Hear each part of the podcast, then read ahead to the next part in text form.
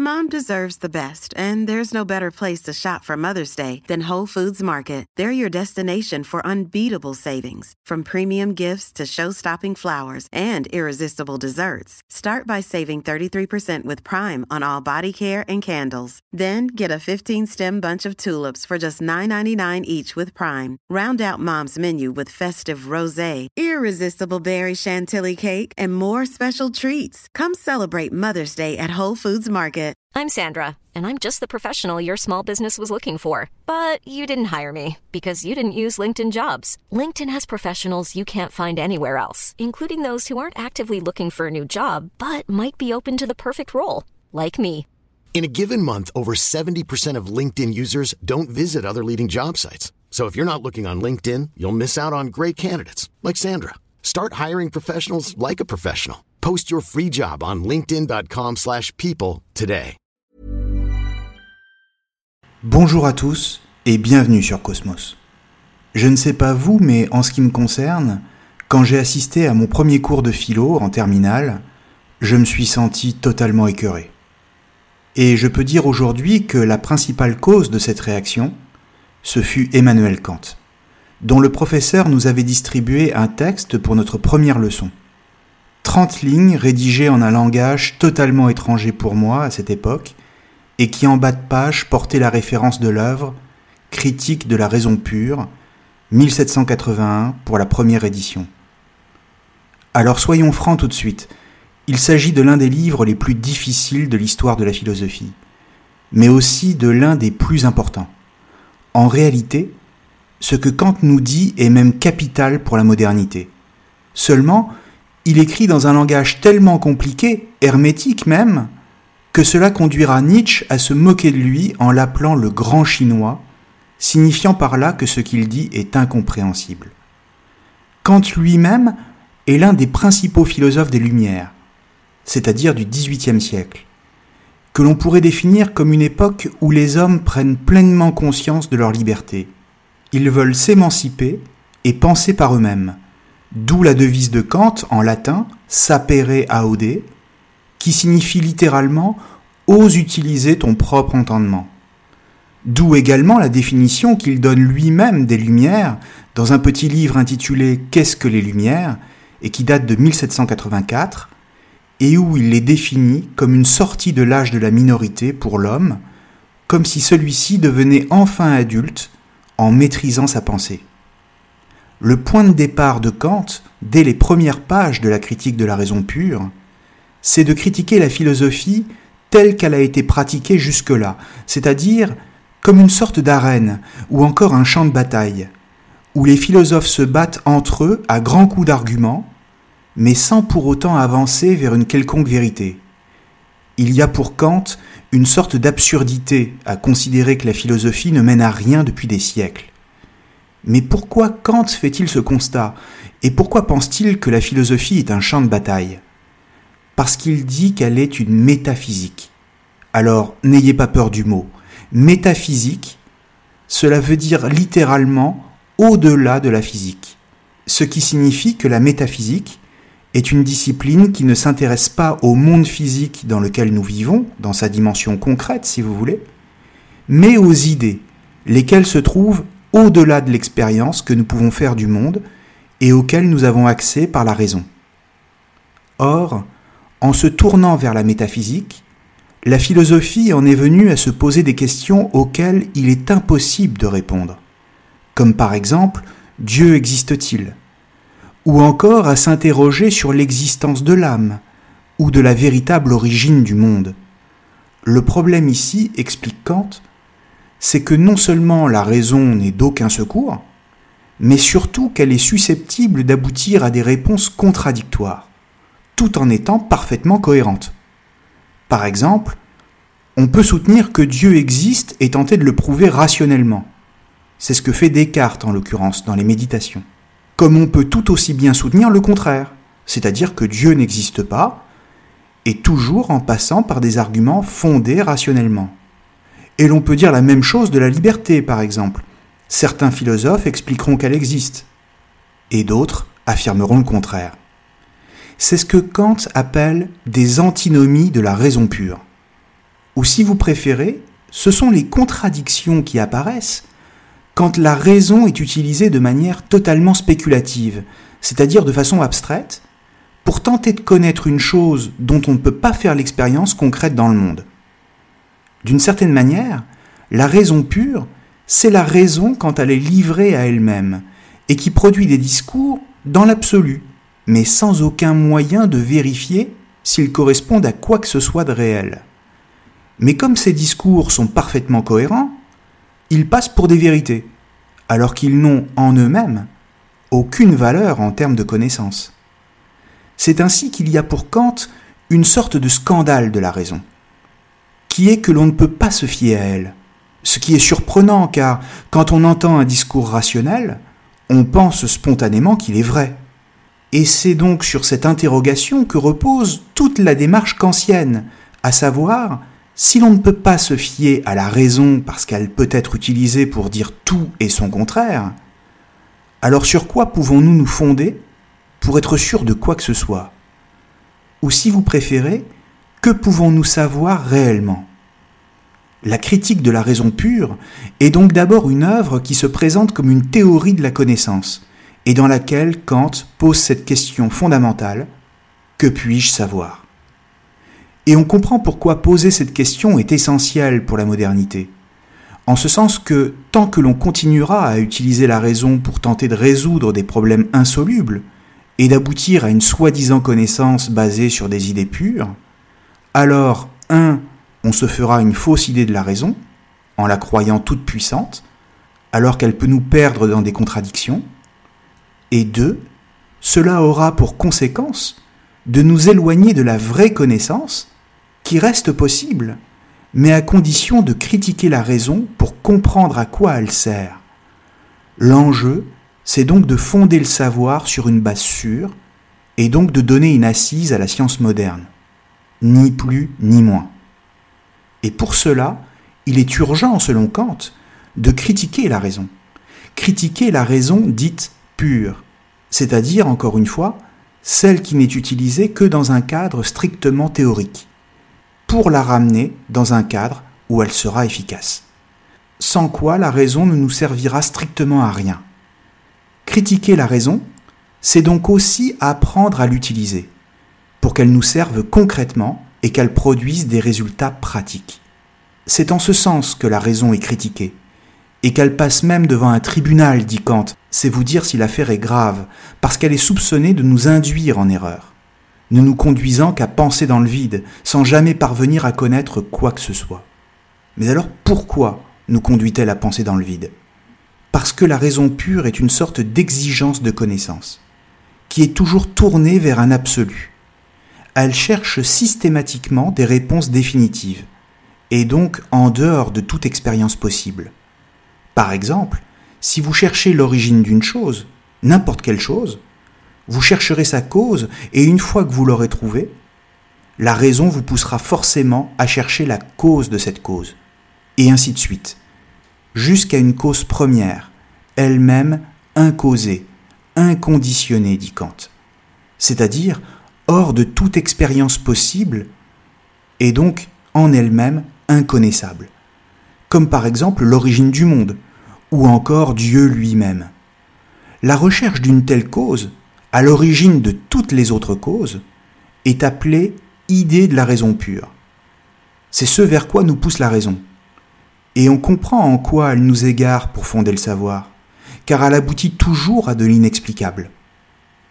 Dès lors qu'on a compris pourquoi il faut critiquer la raison, le problème consiste à savoir maintenant comment nous pouvons produire de la connaissance, si ce n'est par le moyen de la raison.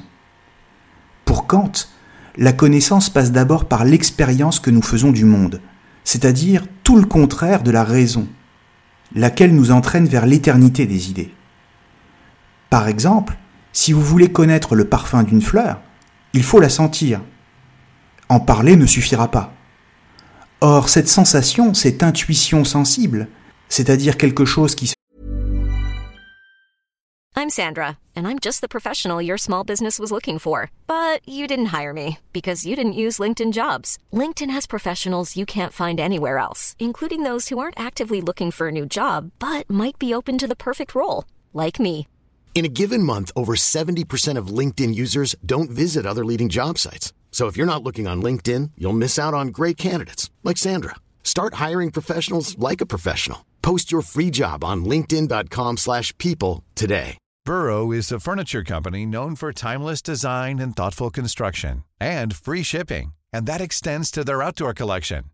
Their outdoor furniture is built to withstand the elements, featuring rust-proof stainless steel hardware, weather-ready teak, and quick-dry foam cushions.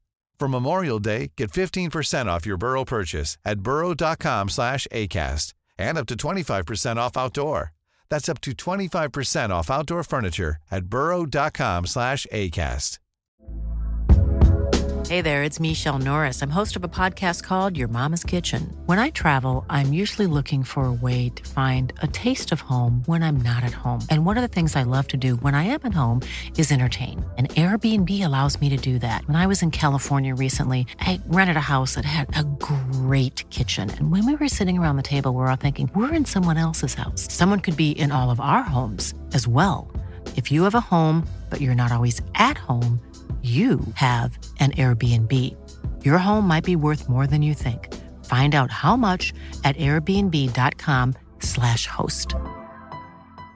Quality sleep is essential. That's why the Sleep Number Smart Bed is designed for your ever evolving sleep needs. Need a bed that's firmer or softer on either side? Helps you sleep at a comfortable temperature? Sleep Number Smart Beds let you individualize your comfort so you sleep better together. JD Power ranks Sleep Number number 1 in customer satisfaction with mattresses purchased in-store. And now save 40% on the Sleep Number limited edition Smart Bed for a limited time. For JD Power 2023 award information, visit jdpower.com/awards. Only at Sleep Number stores or sleepnumber.com. que donne à nos sens n'est possible que dans l'espace et dans le temps, qui sont les conditions pour qu'une expérience soit possible. C'est la base de la science, encore une fois. Cela a d'ailleurs le mérite de ramener la connaissance accessible à l'homme à son niveau, lequel est fini, périssable, mortel, et non dans les sphères de la raison pure. En clair, les absolus de la raison, Dieu, l'âme, le monde, la liberté, sont strictement inconnaissables. Pourquoi?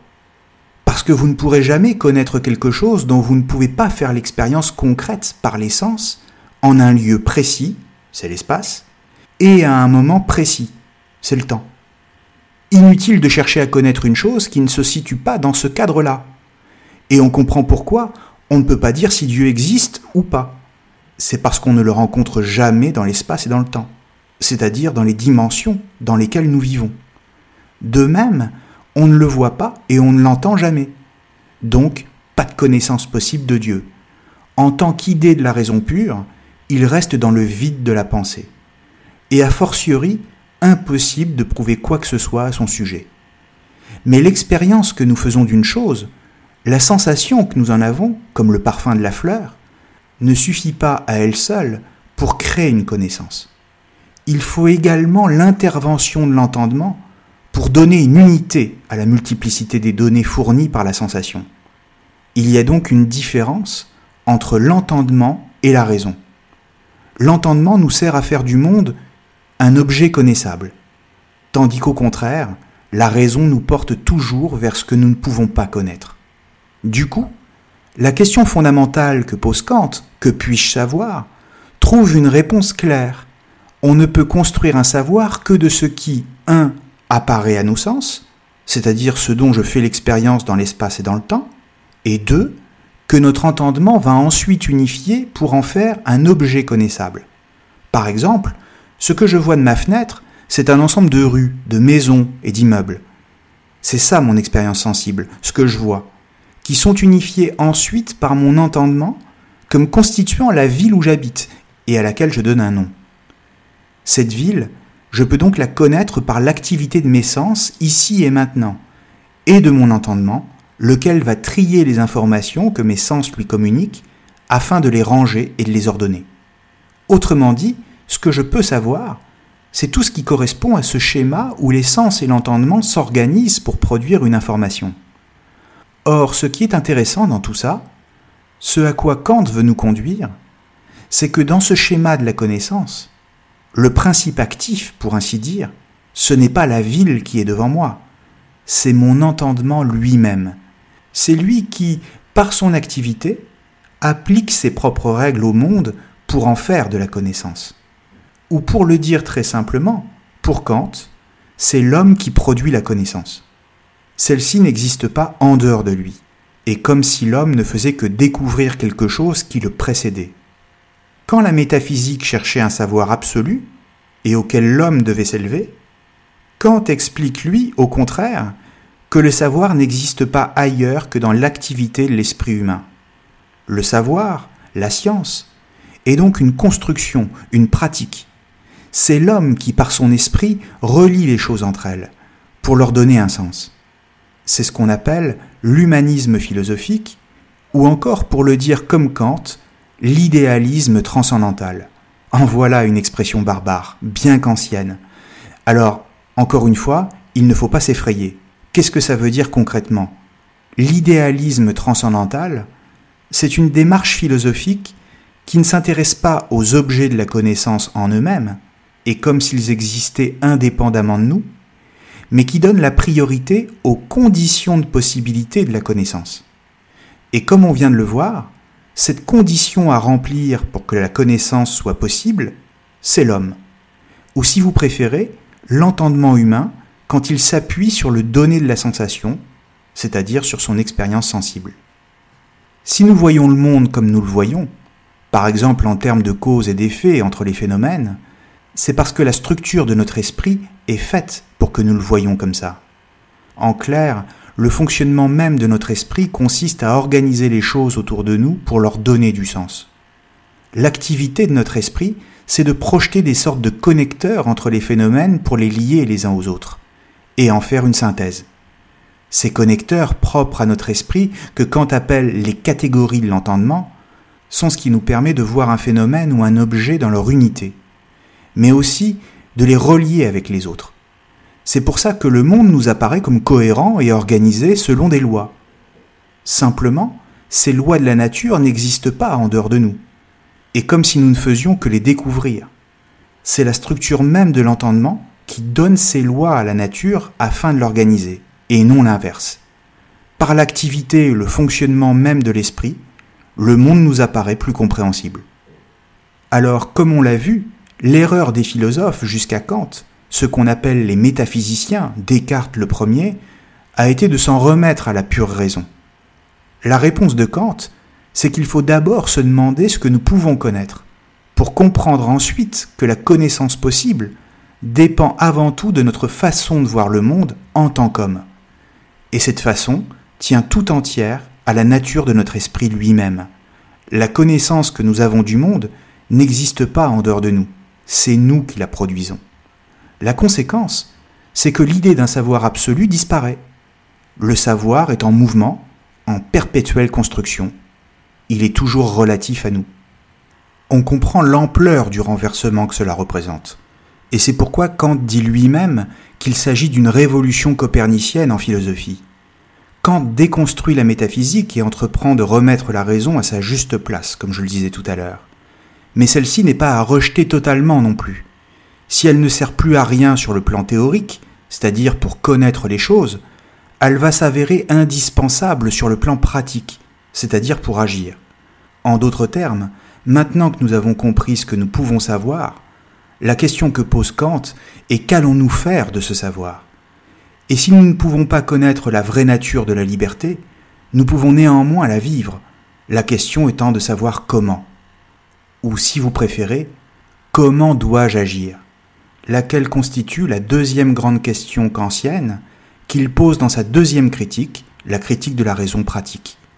J'y reviendrai dans un prochain audio, et en attendant, merci à tous, et à très bientôt sur Cosmos. Mom deserves the best, and there's no better place to shop for Mother's Day than Whole Foods Market. They're your destination for unbeatable savings, from premium gifts to show-stopping flowers and irresistible desserts. Start by saving 33% with Prime on all body care and candles. Then get a 15-stem bunch of tulips for just $9.99 each with Prime. Round out Mom's menu with festive rosé, irresistible berry chantilly cake, and more special treats. Come celebrate Mother's Day at Whole Foods Market.